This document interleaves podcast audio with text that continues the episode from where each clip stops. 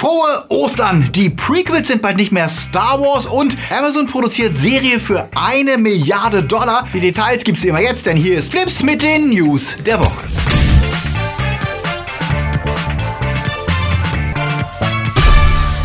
Die Themen der Woche. Ready Player One, ein Hit nur für Männer, Stephen King und kein Ende. Sense8 geht ins Finale, Star Wars wirft den Kanon um, Jurassic World als Spiel, Malen statt Schießen und neuer X-Men-Film verschoben.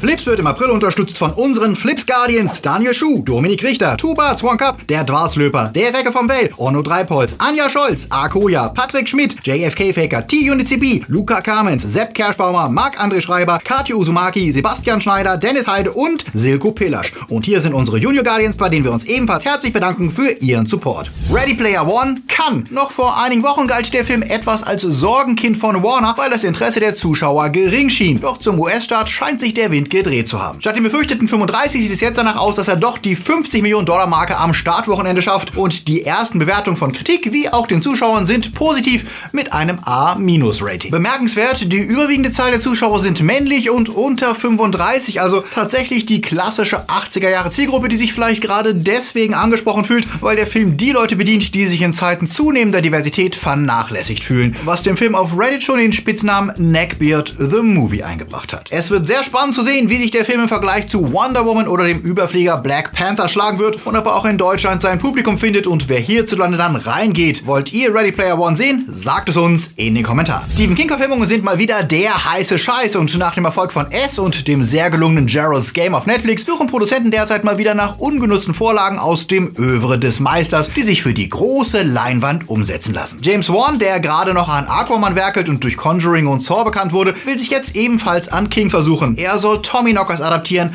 einen von Kings seltenen Science-Fiction-Roman um ein außerirdisches Raumschiff, das die Bewohner einer Kleinstadt in seinen Bann zieht und nicht unbedingt zum Besseren verändert. Die Story war 1993 schon einmal als TV-Zweiteiler umgesetzt worden und erntete damals eher mäßige Kritiken. Und auch King selbst ist kein Fan seines Romans. In einem Interview bezeichnete er ihn mal als schrecklich und erzählte, er sei in der schlimmsten Phase seiner Alkohol- und Kokainabhängigkeit entstanden. In den 700 Seiten steckt irgendwo ein gutes 350 Seiten Buch, meint er, wenn man den ganzen Mist rauslässt. Also ist viel Luft nach oben, die ganze Story zu verbessern, wobei es nachdenklich stimmt, dass mit Larry Satinsky derselbe Produzent an Bord ist, der damals die eher mäßige TV-Version umsetzen ließ. Neben dem Hype um das MCU und was in Infinity War passieren wird und Deadpool 2 gehen die X-Men derzeit ja fast unter. Aber wir dürfen nicht vergessen, dass Fox trotz anstehender Disney-Übernahme an weiteren X-Men-Filmen arbeitet. Eigentlich sollte X-Men Dark Phoenix ja bereits dieses Jahr erscheinen, doch jetzt wird er auf den kommenden Februar verschoben. Der Grund sind einmal mehr Nachdrehs, wie der Hollywood Reporter diese Woche berichtet. Er wäre unter dem erwarteten Budget geblieben, doch in der Postproduktion hätten sich Schwächen herausgestellt, die jetzt im Sommer durch neue Szenen behoben werden sollen. Der Film von Simon Kinberg, der bisher hauptsächlich als Produzent hervorgetreten ist, setzt auf dieselben Stars wie die Vorgänger. James McAvoy, Michael Fassbender und Jennifer Lawrence werden wieder mit an Bord sein, auch wenn der Fokus natürlich auf Sophie Turners Jane Grey liegt. Denn nachdem X-Men The Last Stand ja nicht mehr Teil der offiziellen Timeline ist, seit Zukunft ist Vergangenheit, bietet sich die Chance, die Dark Phoenix-Reihe mit ihr neu zu erzählen. Ob dieser Phoenix das letzte Aufbäumen vor der Assimilation ins MCU ist oder die X-Men damit neu auferstehen werden,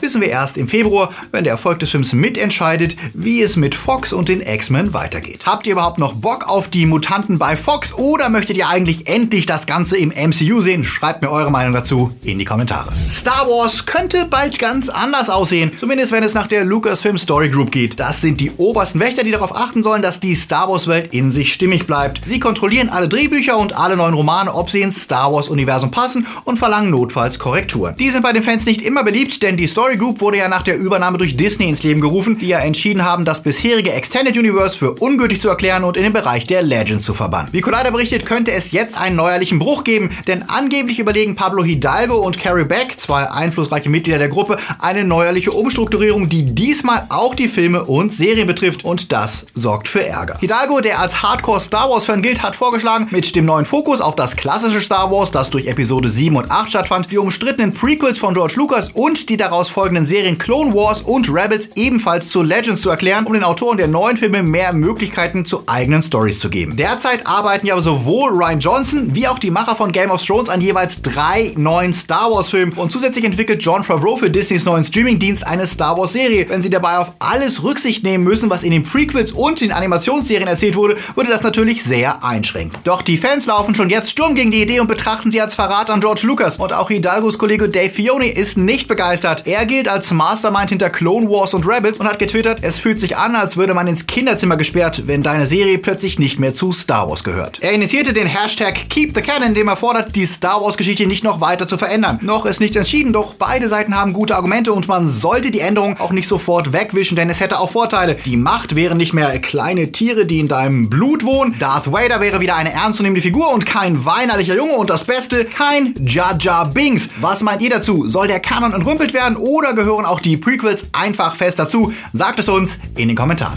Serien. Wir bleiben beim Krieg im Weltall, wenn auch ein bisschen anders. Game of Thrones nähert sich der letzten Staffel, die nächstes Jahr laufen wird. Und schon jetzt hofft jeder Sender, das nächste große Ding zu produzieren. Die nächste Show, über die jeder sprechen wird. Und während Amazon ja schon an seiner Herr der Ringe-Serie arbeitet, die wohl komplett ohne Mitwirkung von Peter Jackson produziert wird, wurde jetzt bekannt, dass sie noch ein weiteres Megaprojekt planen. Wie Vanity Fair diese Woche berichtet, will Amazon für eine Milliarde Dollar eine Science-Fiction-Serie produzieren, die auf der chinesischen Trisolaris-Trilogie von Cixin Liu basieren soll. Jedes Buch soll in einer Staffel adaptiert werden. Die Serie spielt hauptsächlich in China und dreht sich um eine Alien-Invasion, um permanente Überwachung, kriegerische Abschreckung durch Weltuntergangswaffen und wie die Menschheit sich vereint, um mit einem drohenden Endzeit-Szenario umzugehen. Ich habe mir die Serie als Hörbuch angehört und mir haben dabei besonders die philosophischen Ansätze gefallen, die weit in die Zukunft reichen und dass die Geschichte durch den chinesischen Blickwinkel mal nicht den typischen Hollywood-Klischees folgt. Eine Milliarde Dollar ist eine staatliche Summe, selbst für eine Bestseller-Buchreihe, die mehrfach preisgekrönt wurde. Seid ihr gespannt, was Amazon draus macht? Kennt ihr die Bücher? Sagt es uns in den Kommentaren. Und noch mehr gute News von Amazon. Neben Bosch ist Into the Badlands ja eine der optisch, aber auch erzählerisch coolsten Serien, die eine spannende Alternative zu Game of Thrones bietet und immer wieder durch fantastische Action-Choreografien überzeugt. Die Mischung aus Mad Max und Fantasy macht diese Woche mit dem Trailer zur dritten Staffel wieder sehr neugierig, wenn ihr erfahren, wie es mit Sonny, MK the Widow und Baiji weitergeht. Ob es die dritte Staffel schafft, mehr als die Hardcore-Fans zu begeistern oder ob Into the Badlands weiterhin die beste Serie bleibt, die niemand schaut, wir werden es wohl erst merken, wenn die neue Staffel der AMC-Produktion bei uns auf Amazon anläuft. In den USA ist sie ab dem 22. April zu sehen. Als Netflix verkündete, dass es keine dritte Staffel der weltumspannenden Serie Sense8 geben wird, waren die Fans zu Recht entsetzt. Denn der einzigartige Ansatz, wie auch die ungewöhnliche Diversität der Figuren, die den bunt gemischten Cast ausmachten, war eines der Highlights im Serienanderlei. Nach heftigen Protesten ließ sich Netflix ja bekanntermaßen erweichen, der Serie zumindest einen Abschlussfilm zu spendieren, ein Special, in dem die Show die offenen Fragen beantworten und den Fans nach dem Cliffhanger vom Ende der zweiten Staffel ein Gefühl des Abschlusses geben soll. Diese Woche verkündet der Sender jetzt den Namen des Specials. Es wird Amir Vincent Omnia heißen. Liebe besiegt alles. Was wie ein passender Titel für Sense 8 klingt, das ja immer eine humanistische Grundaussage hatte und nicht wegen der Orgien oder so. Lana Wachowski, die das Finale zusammen mit ihrer Schwester geschrieben hat, bedankte sich auf Twitter ja damals ausdrücklich bei den Fans, ohne die dieses Special nicht möglich gewesen wäre. Sie bedauert weiterhin das Ende der Show, dessen dritte Staffel angeblich komplett geskriptet ist. Was Fans die Hoffnung gibt, dass sich vielleicht irgendwann ein anderer Sender findet, der sie wiederbelebt. Bis dahin bleibt den Fans das Special, das sie nochmal für 151 Minuten erlaubt, in diese besondere Welt einzutauchen. Was meint ihr? Freut ihr euch auf ein letztes Mal Sense 8? Schreibt es uns in die Kommentare. Wer erinnert sich noch an die Hochzeit der Wirtschaftssimulation? SimCity, Railroad Tycoon oder Rollercoaster Tycoon oder Theme Park. Aber wenn wir mal ehrlich sind, etwas hat dabei immer gefehlt. Und das will der Hersteller Frontier jetzt mit einem modernen Update nachliefern. Denn in Jurassic World Evolution könnt ihr einen Vergnügungspark bauen mit Dinosauriern. Also das Gelände planen, Personal einstellen, Snackstände positionieren und dann gucken, wie die Dinosaurier Amok laufen und die Besucher fressen. Was natürlich nicht das Ziel ist, aber äh, passieren kann. Das Spiel ist zeitlich vor Jurassic World angesiedelt und lässt euch freie Hand, den Park zu gestalten und neue Dinos zu züchten. Einmal gebaut könnt ihr im Park herumkurven und zusehen, dass alles so funktioniert,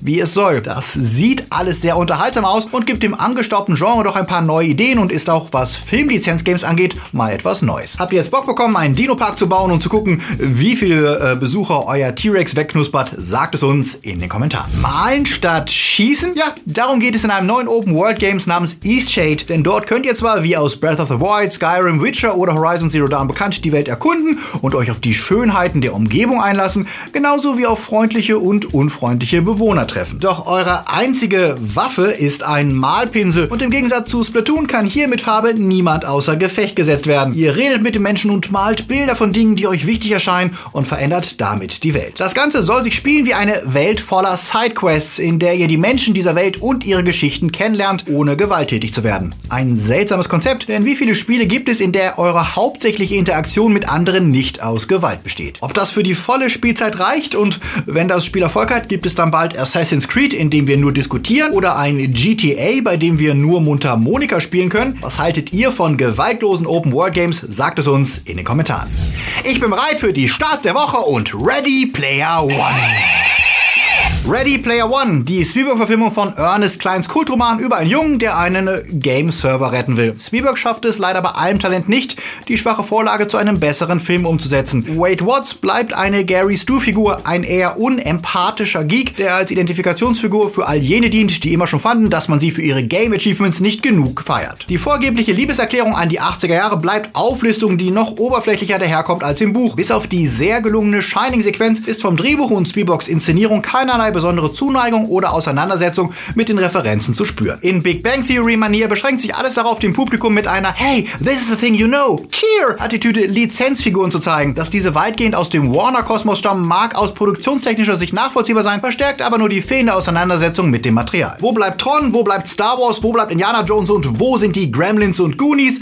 Nicht da, weil Spielberg sie einfach nicht drin haben wollte. Und wirklich nichts bedeutet etwas, ob Wade in einem DeLorean fährt oder sich als Buckaroo Banzai verkleidet verkleidet. Die Essenz oder Bedeutung der Dinge ist austauschbar, was so weit geht, dass der friedlebende Antikriegsroboter aus Iron Giant zur stumpfen Transformers Kampfmaschine verkommt. Keine der Figuren verbindet etwas mit den Werken, die zitiert werden. Es wirkt, als hätte die Rechtsabteilung vor dem Dreh abgeklärt, welche Dinge verwendet werden können und Spielberg und seinem Team dann gesagt, streut das Zeug wahllos über die Szenen. Unter dem Strich bleibt ein Film für die Big Bang Theory und Family Guy Crowd, die sich gebauchpinselt fühlt, wenn sie banalste Popkultur-Dinge erkennt und die gleichzeitig aber keinerlei Interesse daran haben, sich mit irgendetwas auseinanderzusetzen. Wo Filme wie Reicht oder Serien wie Futurama, Rick und Morty, Robo Chicken es schaffen, Mashups und Anspielungen zu integrieren und gleichzeitig den Kern dessen zu erfassen, was sie referenzieren, bleibt Ready Player One herzloses Bling Bling, Eye Candy und einem so grandiosen Regisseur wie Spielberg am Ende unwürdig. Ich würde dem Film für einige optisch coole Szenen und die Shining-Sequenz 5 Punkte geben. Bei den Kollegen kommt er deutlich besser weg mit 7 Punkten im Durchschnitt. Das Zeiträtsel bzw. A Wrinkle in Time. Evan DuVernay hat ja zuletzt mit der fantastischen Dokumentation The 13th überzeugt. Bei der Umsetzung Umsetzung des Jugendbuchklassikers A Wrinkle in Time über ein Mädchen, das mit Hilfe von transdimensionalen Feen ihren Vater irgendwo im Universum sucht, schafft sie es leider nicht genauso zu fesseln. Trotz einer guten Besetzung und Kinderdarstellern, die sich sichtlich bemühen und in einigen Momenten verblüffend creepy intense sind, bleibt das Ganze eine strukturell holprige Reise durch Welten, die aussehen wie Windows Wallpaper, über denen ein Bildschirmschoner läuft. Die Story verliert sich in betulichen Setpieces, die nie zu einem großen Ganzen werden. Leider enttäuschend. Ich würde dem Film auch 5 Punkte geben. Die Kollegen sehen das ähnlich. Sie geben auch rund 5 Punkte im Schnitt für das Zeiträtsel. Gringo erzählt von einem unbescholtenen Büroangestellten in der Pharmaindustrie, der nach mehreren Hiobsbotschaften auf einem Trip nach Mexiko plötzlich durchdreht und auf einen verrückten Plan kommt, der dazu führt, dass ihn bald die Drogenmafia, Söldner und die US-Behörden jagen. Die schwarzhumorige Komödie mit Starbesetzung landete bei der Kritik ebenfalls nur im Mittelfeld mit durchschnittlichen 5 Punkten. Wenn ihr jetzt noch nicht genug habt, dann könnt ihr jetzt noch weiter gucken, denn wir haben Karfreitag ein Video über eine dringend nötige Wiederauferstehung hochgeladen. Genau, das Marvel-Universum muss sterben, um weiterleben zu können. Warum, das sagen wir euch in der Top 5 oder ihr schaut einfach nochmal unseren April-Scherz vom letzten Mal. Außerdem denkt dran, die Glocke ist wichtig, denn sonst zeigt euch YouTube unsere Videos nicht, auch wenn ihr uns abonniert habt. Und wenn ihr uns noch nicht abonniert habt, dann wäre jetzt der Zeitpunkt dafür. Und wenn ihr zwischendurch keine Filmnews verpassen wollt, dann schaut doch mal uns bei Facebook rein. Da gibt's dann auch jeden Tag Flips News. An diesem Ostersonntag wollen wir uns natürlich auch bedanken. Und zwar bei unseren Unterstützern, die überhaupt erst ermöglichen, dass es Flips weitergibt. Neben den Guardians sind das natürlich unsere fantastischen Flips Timelords, die wir euch hier präsentieren. Aber danke natürlich auch an die Flips Patronus und Padawans, die ihren wichtigen Beitrag leisten, damit es hier jede Woche Flips gibt. Und wenn du auch zum Flipsy werden möchtest, dann schau jetzt auf Patreon oder Steady vorbei und hilf mit, unser Ziel zu erreichen. Denn noch ist es ein ganzes Stück, bis wir Flips dauerhaft gesichert haben. Natürlich gibt es auch etwas für unsere Supporter. Die bekommen nämlich den neuen Flipscast immer als allererste zu hören, lange vor allen anderen. Als nächstes gibt es dort ein Special rund um das Thema Gaming-Leidenschaft und was uns motiviert zu spielen. Aber wenn ihr einen Vorgeschmack bekommen wollt, dann könnt ihr alle jetzt schon mal in die letzte Folge reinhören. Dort haben wir uns mit Finn von Ultrativ über Fans, Franchises und Fails unterhalten. Den Link findet ihr in der Beschreibung. Viel Spaß beim Reinhören. Wir sehen uns am nächsten Sonntag wieder. Wir wünschen euch noch einen wunderschönen Ostersonntag. Bis zum nächsten Mal. April, April. April.